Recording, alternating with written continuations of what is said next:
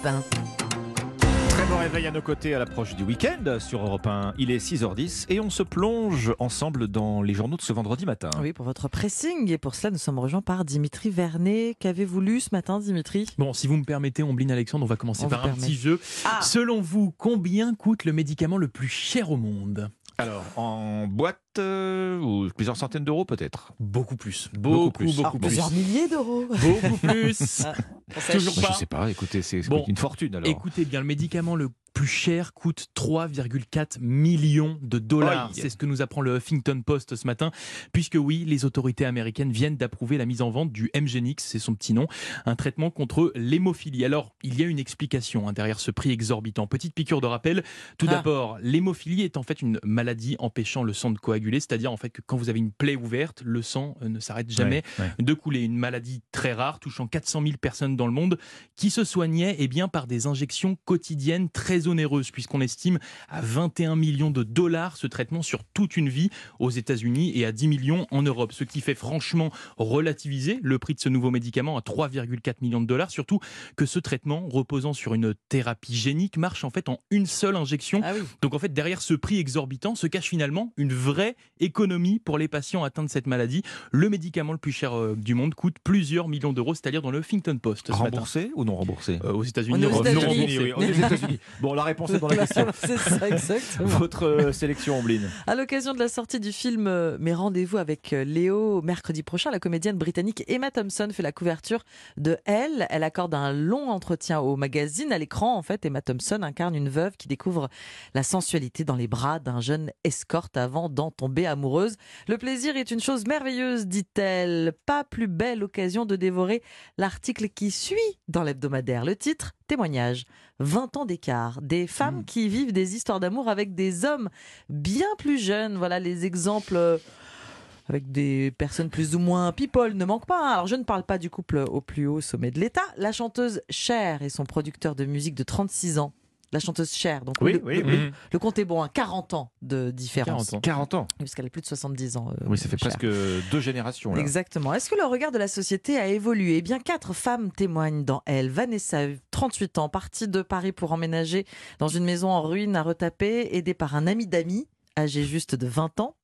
Je cite encore, elle en a fait son 4 heures. Elle raconte qu'elle était d'égal à égal, mais qu'au bout de 3 ans, donc la relation a duré, au bout de 3 ans, les attentes n'étaient plus les mêmes. Il y a Bérénice, 39 ans, fraîchement divorcée, deux enfants, qui tombe sous le charme de son voisin, un étudiant en médecine de 21 ans. Une jolie histoire qui va l'aider à reprendre confiance en elle, mais qui ne va durer que deux mois, jusqu'au jour où elle croise dans l'ascenseur une quarantenaire venue voir son fils. Une cadra. Une venue voir son fils. Venue voilà. voir son elle, a, fils, elle a surtout, cro- oui. elle a croisé la maman. Bon, alors du coup, ça suffit. Et puis Delphine avait 37 ans quand elle a rencontré Lucas, 22 ans, lors d'un mariage, le petit frère de son ami qui était le marié. Donc ils ne- se connaissaient un petit peu déjà. Ils dansent, ils rient. Et aujourd'hui, eh bien, ils sont mariés et ils ont deux filles.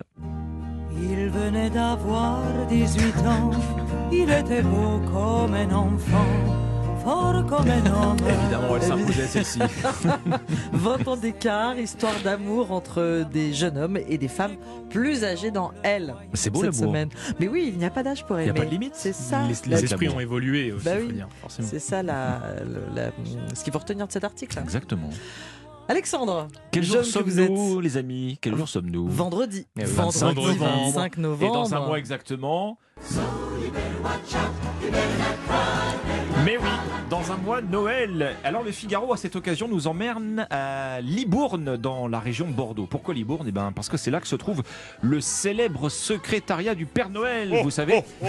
Et voilà, et qui fête cette année, mais lui-même, euh, qui a donc 60 ans le secrétariat euh, cette année. Depuis tout ce temps, donc, tous les ans, eh ben, les petits lutins euh, répondent comme ça au courrier des enfants. Alors c'est formidable, hein, vous savez que pour que la lettre euh, parvienne, il suffit simplement d'inscrire la mention Père Noël sur l'enveloppe.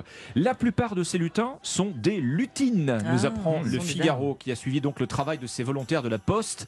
Ils sont une soixantaine, en majorité des femmes donc. Alors imaginez la cadence, chaque jour arrivent des sacs postaux bourrés de 30 000 lettres Incroyable. 30 000, et d'accord. auxquels il Par faut jour répondre. 30 000 par jour. Eh ben ça y est, on est dans la salle de, de ce fameux bureau de poste, pas comme les, pas comme les autres. Alors c'est du sérieux, hein. pour la photo, vous allez voir euh, dans le Figaro, tout le monde a mis son bonnet de Noël, les polaires rouges sont floqués, secrétariat du Père Noël.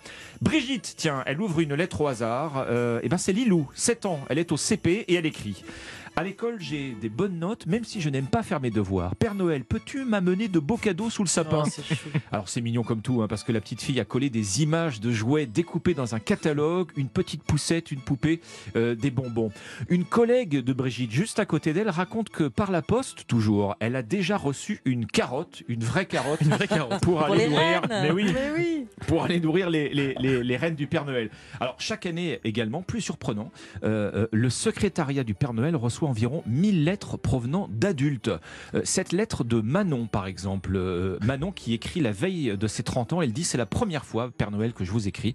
Manon dit vouloir retrouver la sérénité après euh, des années de doute. Vous voyez donc qu'il n'y a pas d'âge pour écrire au Père Noël. Même pas besoin, je précise, hein, de, de coller un timbre. C'est un timbre, c'est sans affranchissement et tout ce que vous avez à écrire. Donc sur l'enveloppe, c'est Père Noël.